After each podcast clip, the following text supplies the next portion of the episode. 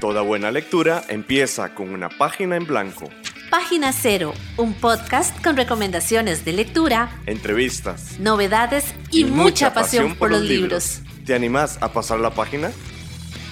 Hola, soy Ángela Arias y soy una persona sumamente competitiva. Y yo soy Pame Jiménez y me doy cuenta de que digo mucho verdad cuando estoy como metida en un tema.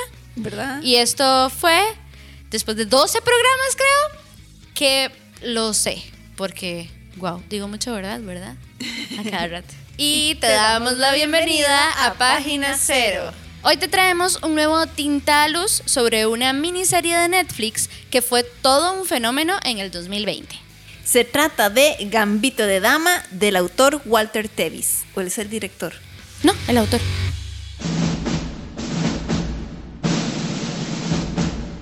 Antes de luz en la pantalla fue tinta en una página. Tinta a Luz, una sección donde hablamos de los libros y sus adaptaciones audiovisuales.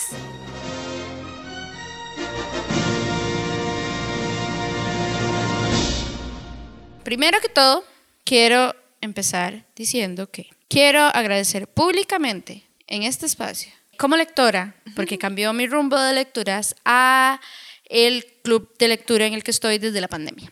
Así que públicamente lo voy a decir, gracias Juan, el coordinador del club, porque justamente me empezó a enseñar un montón de libros e historias súper chivas que quizás si no hubiese entrado al club, mi camino lector no hubiese sido así. Entonces, uno de esos grandes libros que me gustó muchísimo y tal fue este de, de Gambito de Dama. Ajá. Vos sabes la trama, viste la serie, cuéntamelo Yo todo. Nada, nada, de nada, de nada, de nada. Vamos a ver, porque primero es que ya tengo muchas series de Netflix pendientes. Sí, es cierto. yo Digamos, no he terminado ni siquiera de ver la tercera temporada de Stranger Things y ya salió la cuarta temporada. No he, no he visto la No puede segunda ser. temporada de The Witcher. No, tengo un montón de cosas. que- La trama de Witcher es magnífica. Eh, La sí. trama, y se refiere A Henry Cavill, a Superman, claro que es quien yes. fuera Digo, Shakira. No, no, no, pero puede ya, eso no es para Ok, fangirlear ujú, para él. Lo siento, de- ajá. para fangirlear de algo más. Ok, Gambito Dama. Sí, en todo caso, ¿verdad? Entonces no he podido ver la serie porque tengo muchas series pendientes y no, no he podido leer el libro porque tengo muchos libros pendientes. So. Ok. Entonces vengo yo aquí ciega y desnuda la lectura. Oh, wow. Bueno, en resumencísimo, ¿verdad? Trata sobre una nena que está en un orfanato, que es un prodigio del ajedrez, ¿verdad? Durante la novela lo que hacemos es conocer todo su viaje, convirtiéndose no solamente en una de las mejores jugadoras del ajedrez, sino su crecimiento y su evolución como persona. Yo les cuento que primero leí el libro y después fue que vi la serie. ¿Vos en ese momento qué es? ¿Qué estabas viendo en Netflix cuando salió eso? Sí sé que habré visto algo de Gambito de Dama, sí sé que está, por ejemplo, basado en la historia de un ajedrecista, se dice así. Ajá, está. y es que el patriarcado y el sexismo es una grandísima Ujú. ¿verdad? Sí, yo creo que esa es otra razón para que yo no quisiera verla, no quería enfurecerme en el entretenimiento, que es como mi, mi modo de escape de la realidad y no quería enfrentarme a algo que ya veo cotidianamente, que vivo cotidianamente y no quería ver en el ocio. Sí, te voy a contar, digamos. Jay empezó a ver la, la serie primero. Jay es mi novio. Él empezó a ver la serie y le encantó porque a él le gusta mucho el ajedrez. Él quiere aprender a jugar ajedrez. O sea, le, le apasiona pues eso. Y Jay- sí, Jay es súper autodidacta y tal. Y yo la verdad, yo no sé mucho por no decir nada de ajedrez. Absolutamente nada. Entonces yo empecé a ver como el capítulo y dije, "Mm, eh", y perdí la atención y tal. Y fue hasta después que en el club dijeron, ok, esta va a ser la lectura. Y yo dije, ok, está bien, le entré. Y tengo que decir que me gustó. Me gustó mucho por varias razones. Primero te voy a contar un poquito sobre el libro, porque es muy interesante. Fue publicado en 1983 y se considera un libro, digamos, de culto para la comunidad ajedrecista. A partir del momento en que se publicó, muchas personas estuvieron interesadas, digamos, en adaptar este libro a una serie, una película y tal, pero fue hasta el 2020 que Netflix puso ya como en la pantalla y además creo que su boom estuvo muy relacionado con el tema pandemia, ¿verdad? Porque todo el mundo estaba buscando con qué, ¿Qué entretenerse? ¿Con qué, qué ver? ajá, con qué escapar de la realidad, digamos. Y lo interesante es que saltó de ser un libro de culto para una comunidad específica a ser un fenómeno mundial.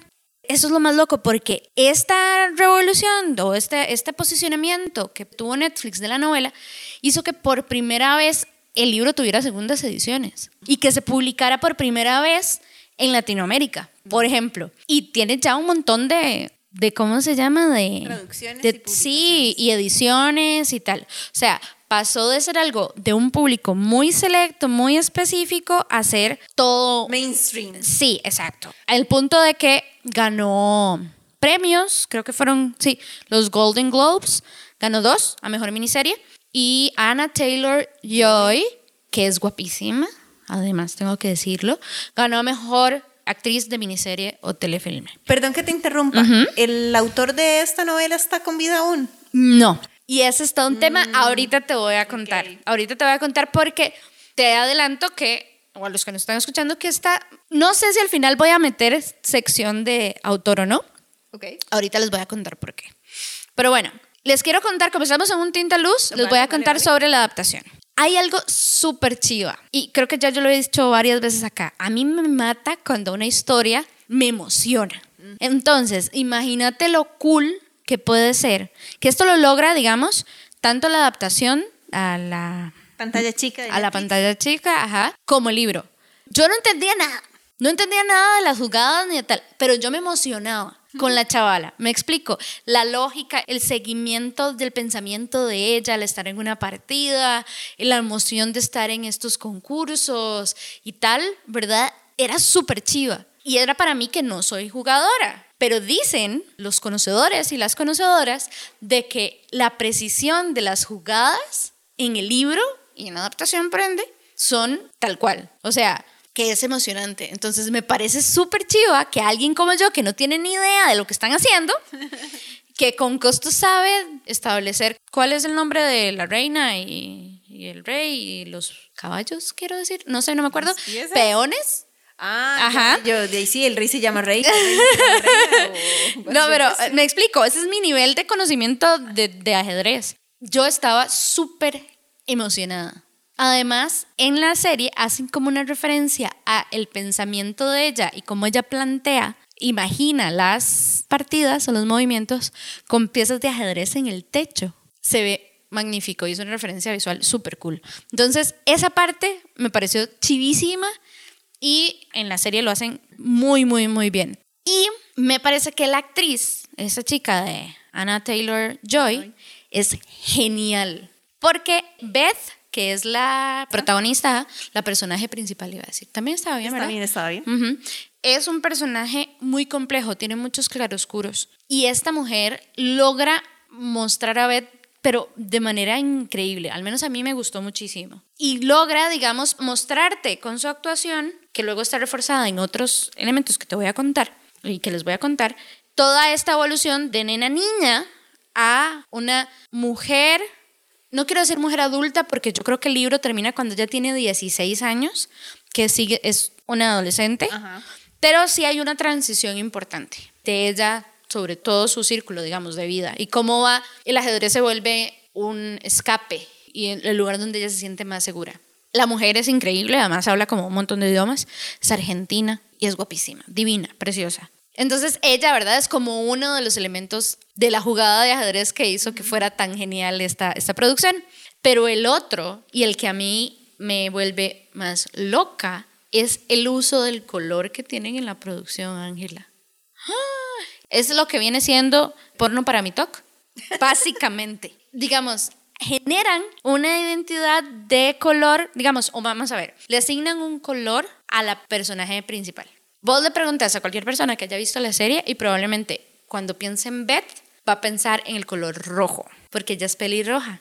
Entonces, lo que hicieron fue trabajar con los colores complementarios y todo esto, que de hecho en el blog les voy a dejar un artículo que resume un análisis que hizo un fotógrafo. Lastimosamente, el análisis del fotógrafo ya no está, lo subió a YouTube y lo eliminó, pero ese artículo hace un, al menos saca como las primeras, como las ideas más importantes. Entonces, por ejemplo, genera escenarios monocromáticos, en donde donde está ella, siempre van a ver en el escenario, en el fondo y tal, combinación con rojo y verde.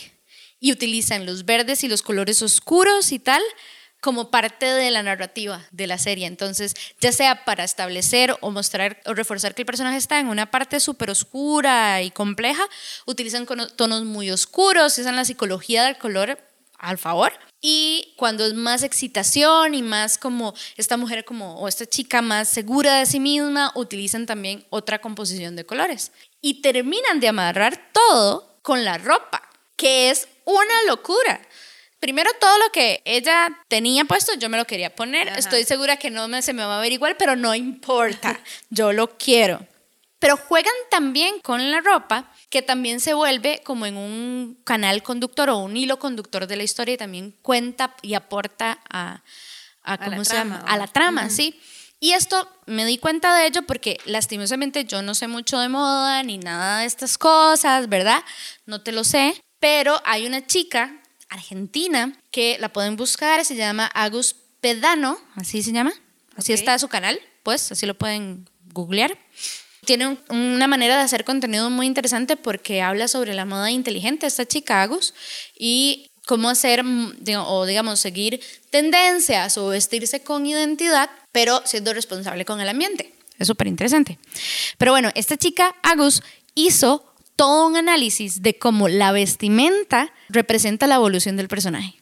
¿Me explico? Entonces, es súper cool. No se los voy a, explicar, digamos, porque... Sí, sí, además de spoiler, tampoco me va a salir también como lo hace Agus, que es una, además es periodista y es, eh, ella estudió moda, entonces tiene un conocimiento súper amplio de eso.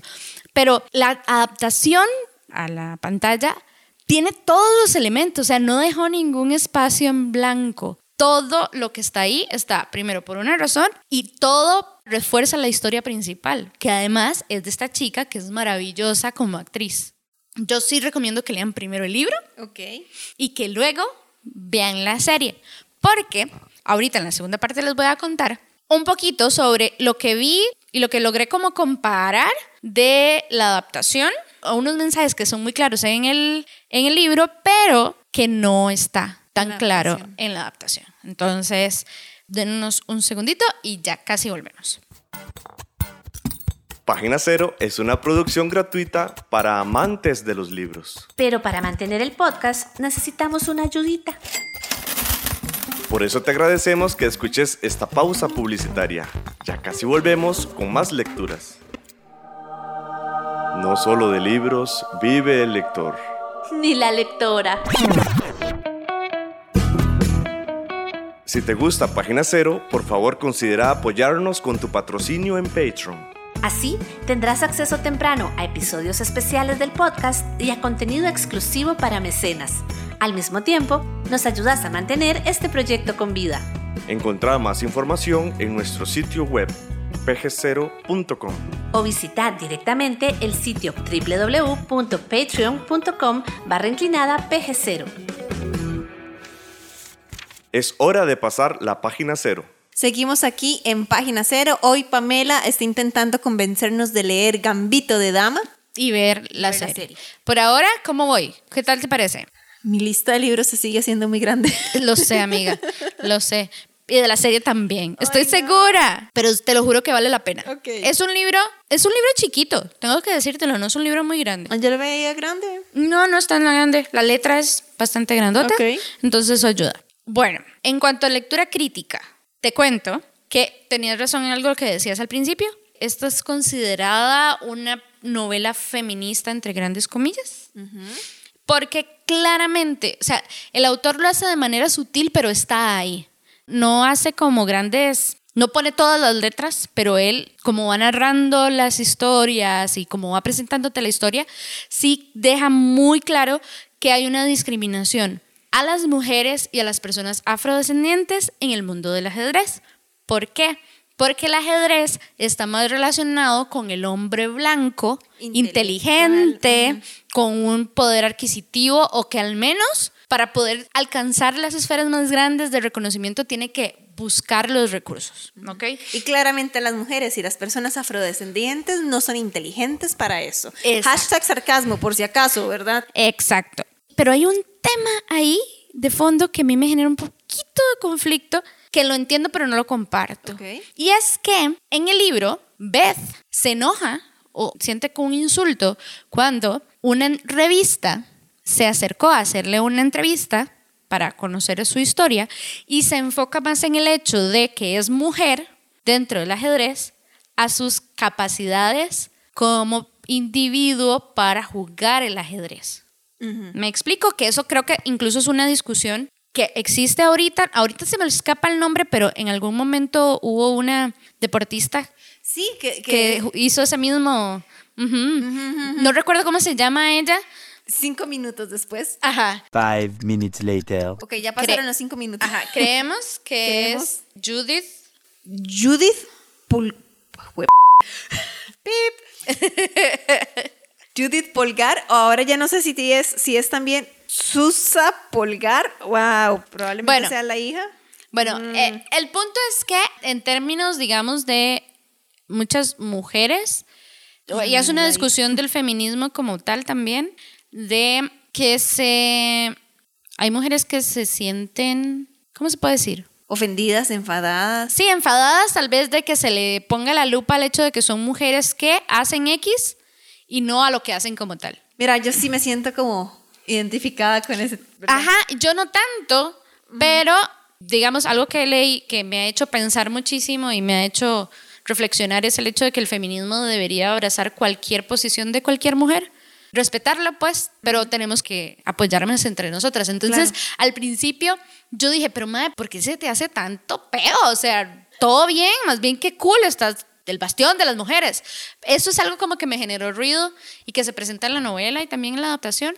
Pero ahora ya les digo que para mí ya estoy empezando a ver que no todo tiene que ser blanco y negro.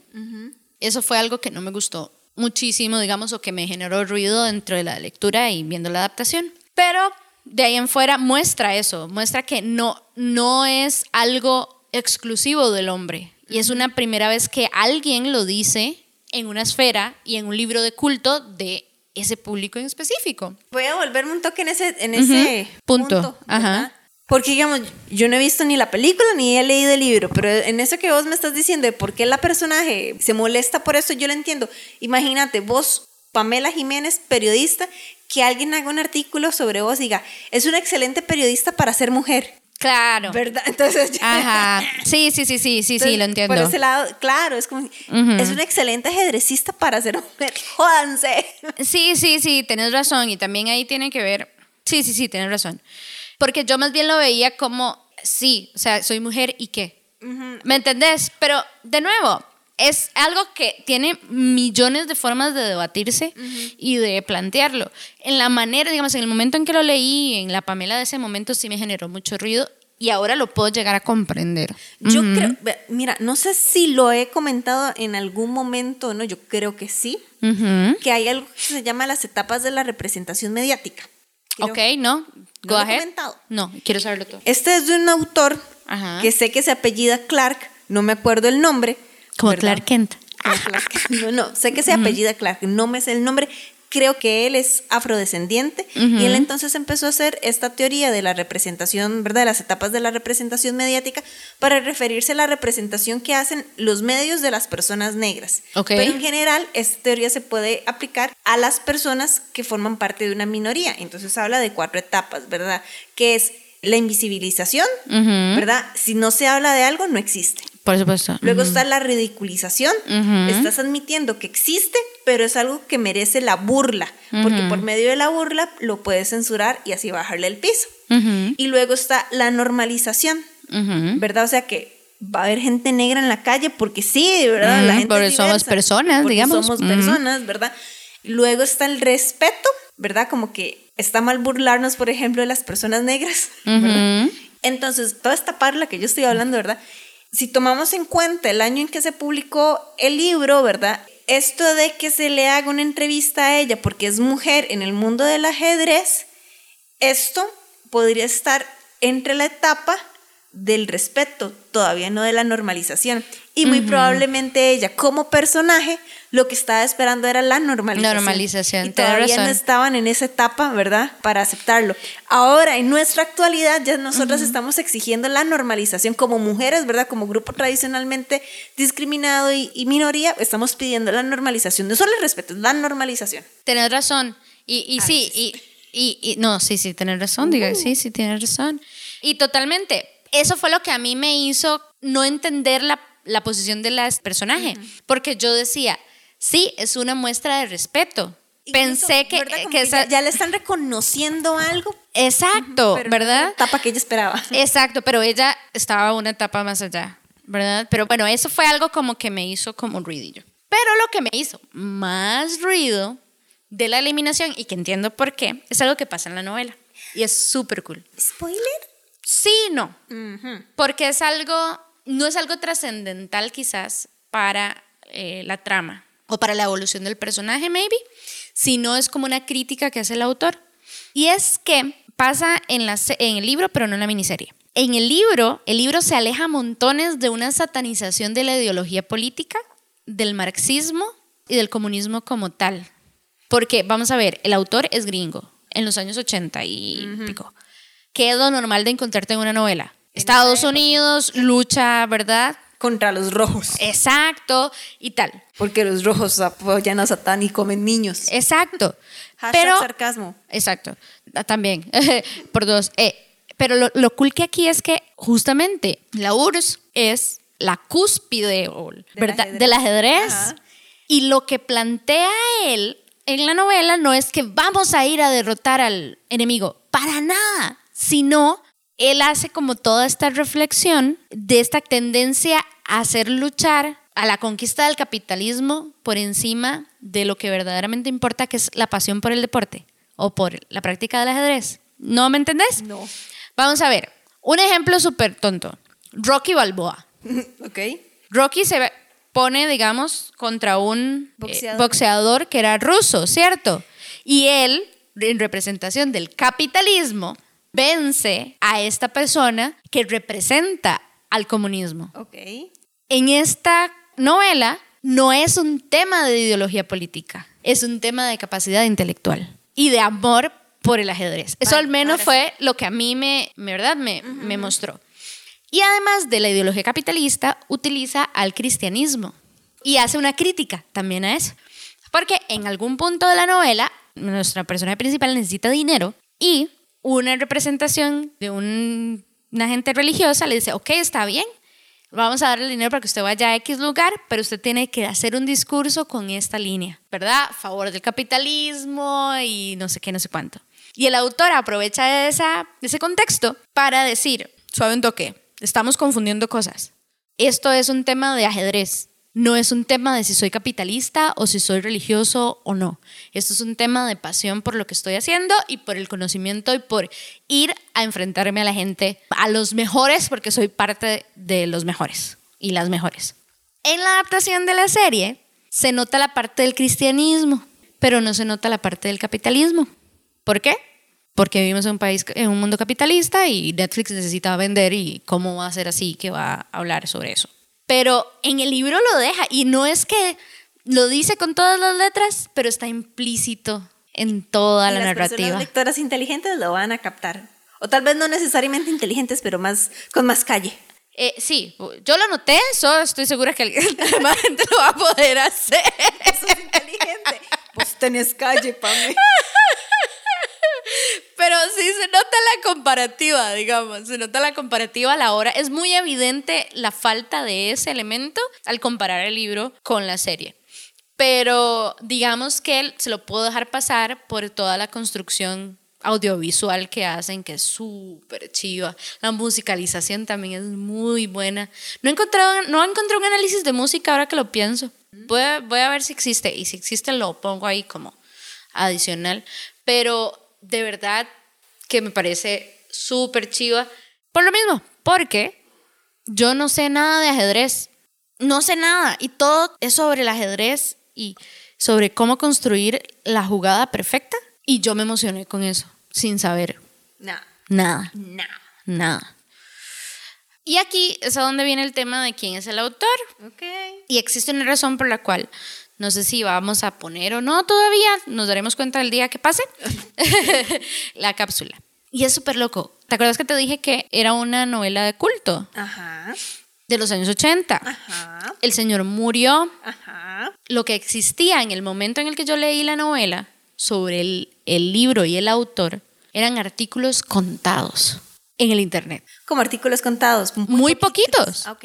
Muy, muy, muy poquitos. Y me daba la impresión de que los artículos publicados estaban basados más en un, pareciera que el autor tal, que en una referencia directa a algo que él dijo, o sea, en su momento me costó muchísimo encontrar información porque yo quería saber más sobre él, porque había toda esta información de que decían que él compartía muchas características de su vida con las de Beth por cierta adicción a las drogas y otras cosas.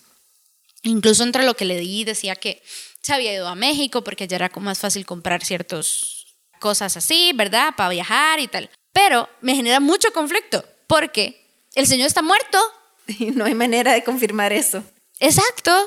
Yo quería saber sobre él porque yo decía, mira, después de tantos años, ¿verdad? Le entró una platilla.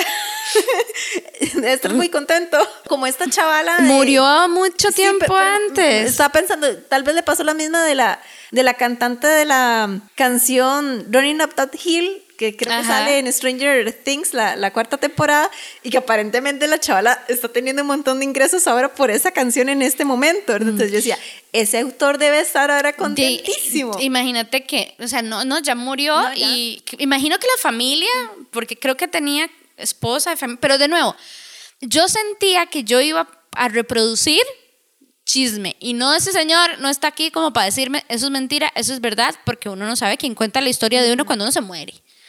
Entonces, por esa razón, no comparto nada del autor porque no sé si es cierto o no. Y si compartís algo en una cápsula es porque ya lo tenés confirmado. Exacto. Una periodista muy responsable. Gracias. Eh, y evidentemente, esto yo lo leí en el 2020. Lo que hice fue basarme en todo lo que les conté de mis anotaciones y tal.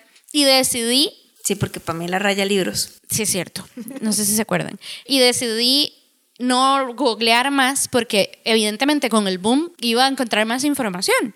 Pero no sé si es verdad o no. Ok. Eh, solo sé que como dato curioso de lo que me salió es que Heath Ledger, yo no sé si se acuerdan de ese actor, Ajá. no sé si se pronuncia así el nombre, pero yo lo, lo amaba, era uno de mis crushes adolescentes, uno de los tantos. Él quería llevar esta, esta novela a, a hacer una producción. Y otro dato curioso que les puedo dar es que al parecer le gustaba mucho el, el billar y hacía como novelas relacionadas con esta vaina, con, con este tipo de deportes.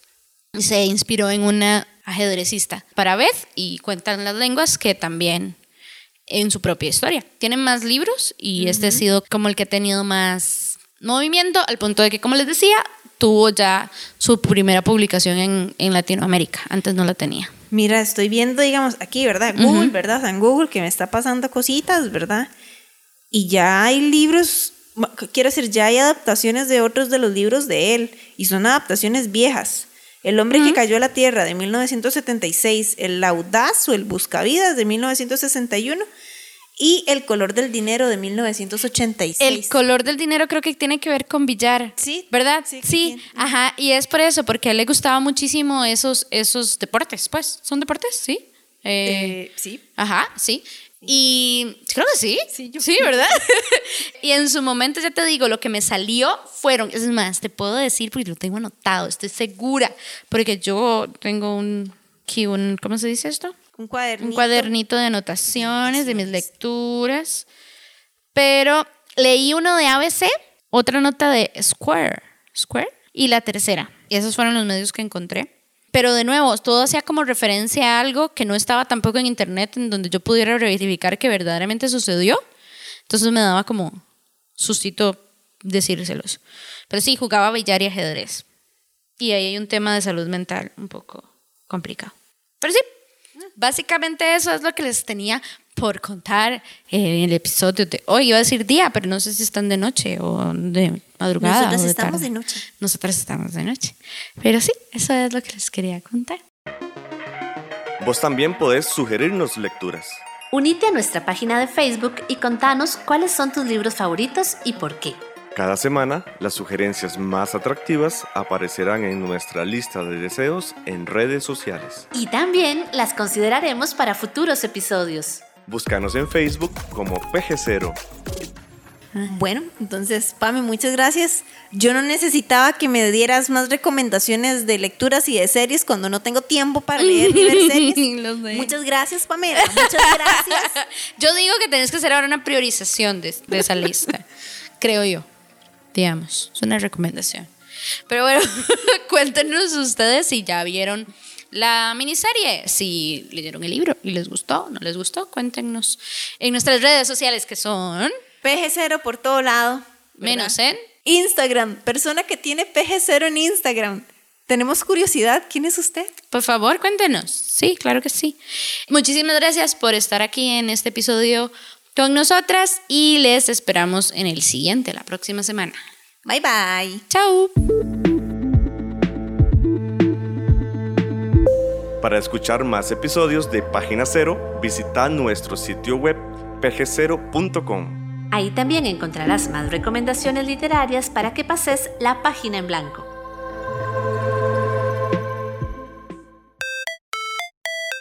En esta producción participaron Sadie Salas, Y Manuel Zumbado. en locución Jason Zanabria. Como técnico de grabación, Página Cero es una producción de Pamela Jiménez. Y Ángela Arias.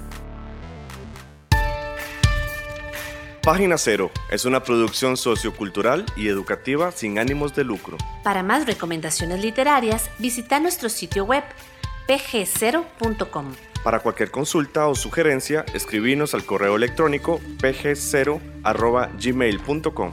Y si te gusta este podcast, por favor considera apoyarnos con tu mecenazgo en www.patreon.com barra inclinada pg0 y recibí adelantos y contenido exclusivo.